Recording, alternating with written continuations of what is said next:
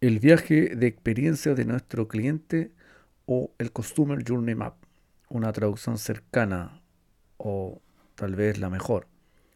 Esto es una representación visual del proceso por el que pasa un cliente o prospecto para lograr un objetivo con tu negocio. Con la ayuda de este mapa o este trayecto podrás tener una idea de las motivaciones de tus clientes, sus necesidades y puntos críticos esto requiere un aprendizaje constante. Ahora, ¿esto se puede aplicar a los negocios gastronómicos?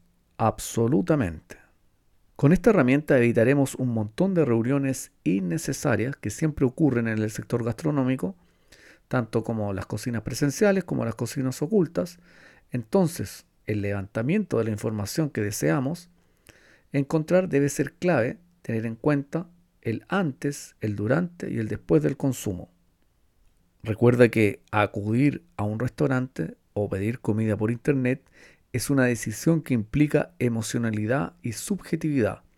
Y estas experiencias determinan en el que pueda volver o desistir y muchas veces las fugas de nuestros clientes se deben a no saber, a no, perdón, a no saber identificar a tiempo las interacciones en las cuales se está fallando.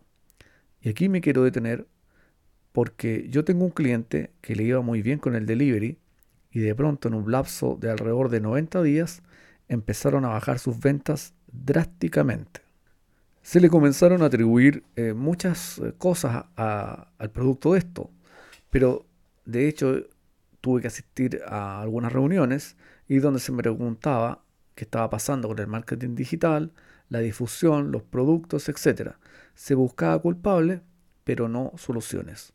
Bueno, el resultado fue que aplicamos el viaje del cliente, el mapa del viaje del cliente, y se descubrió que se estaba fallando básicamente en la comunicación, en la sensación que tenía el cliente que se contestaba mal en los teléfonos, eh, no había una buena intención de acoger las llamadas y esto se eliminó al que contestaba el teléfono, se cambió, pero insisto, todos estos problemas fueron superados y todos absolutamente corregidos.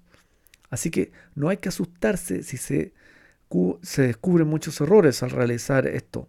Por el contrario, ayuda mucho a destrabar eh, cosas que estaban atascadas y que no permiten justamente crecer y que probablemente hagan que tu negocio no alcance el nivel que debería tener. Esto hay que tenerlo muy presente en un sector que es de alta competencia y siempre está en constante evolución e innovación.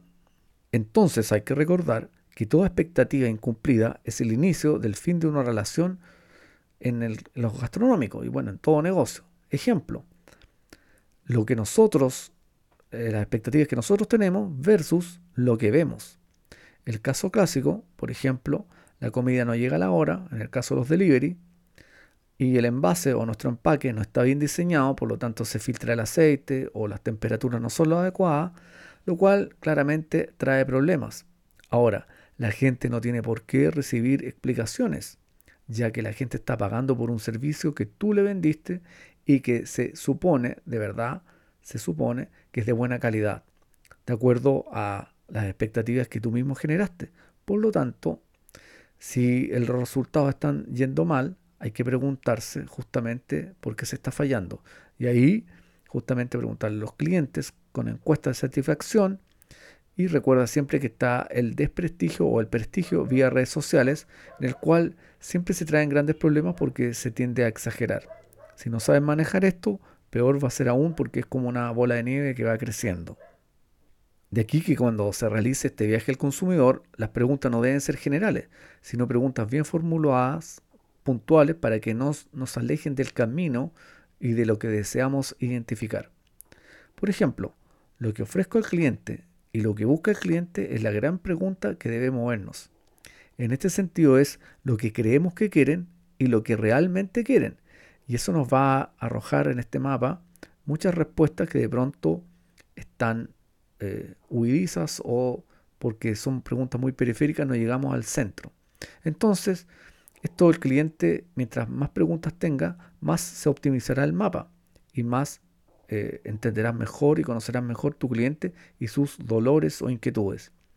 Ahora, si no has realizado encuestas de satisfacción anteriormente, es momento que lo hagas.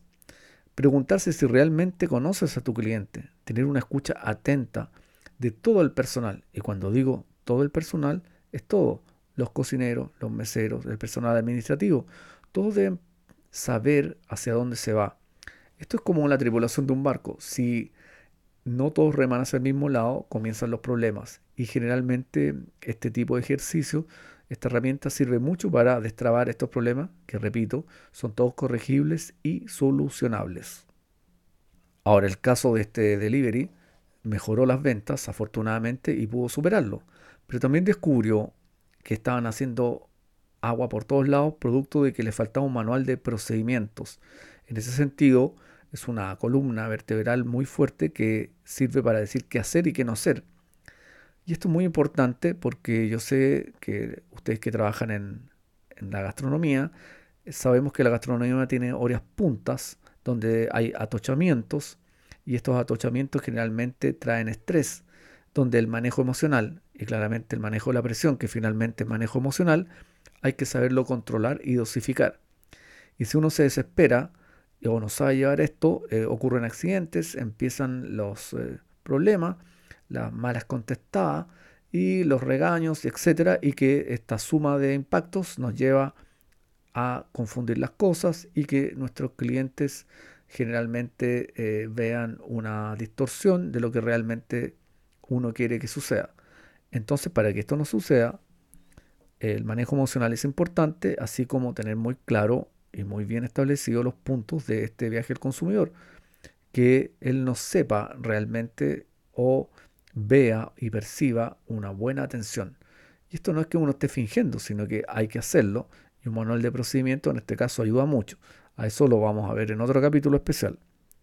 Entonces lo primero que vamos a ver es la secuencia de uso, los puntos de contacto donde pasa nuestro cliente. Por ejemplo, desde la que llega al restaurante o desde que abre la página web. En este caso, la página web, hemos hablado en otras ocasiones, que debe estar muy bien diseñada, rápida y que la gente no se pierda. Recuerda que mientras más trabas le pones a nuestro cliente, el cliente simplemente desiste y se va. Por lo tanto, las ofertas deben estar bien construidas, no darle muchas opciones, igual que en los menús, porque si no la gente se pierde y desiste. Y eso ocurre mucho. La gente quiere que se cumplan sus expectativas las eh, respuestas, los bots deben estar todos bien construidos, así como la atención. Justamente una buena página web bien diseñada rinde mucho más que las páginas web que tienen muchas cosas que finalmente son eh, elementos distractores. Eso hay que tenerlo muy claro. Ahora, las sensaciones que se lleva el cliente son muy importantes. Si un cliente llega a un restaurante presencial, en este caso, o virtual, la presencia, que todos los elementos del diseño estén bien hechos, que todo en realidad sea armónico. Esa es la realidad.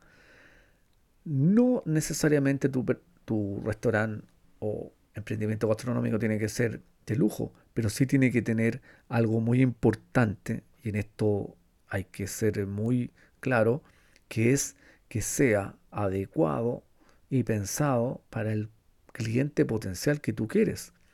Porque generalmente los restaurantes que han sobrevivido a todo esto son los restaurantes que tienen los procesos claros. Y eso eh, quiero insistirlo que te lo grabes. Procesos claros. O sea, cada paso va seguro detrás del otro. Ahora nosotros vamos a tener un correo donde te vamos a mandar una plantilla con el Customer Journey Map y con las preguntas, eh, digamos, llevadas a la área gastronómica para que tú las puedas completar y luego nos escribas y nos dice cómo te fue y averiguaste qué está realmente pasando en tu negocio y cómo podemos mejorarlo. Y nos escribe y podemos acá entre todos hablar sobre este tema que es tan interesante. Es una herramienta del design thinking, insisto, muy buena y que les va a ayudar mucho a superar, eh, corregir y vislumbrar un mejor porvenir en tu negocio que es tan importante en un sector tan competitivo como este. Muchas gracias por haberme escuchado y los veremos en el próximo podcast.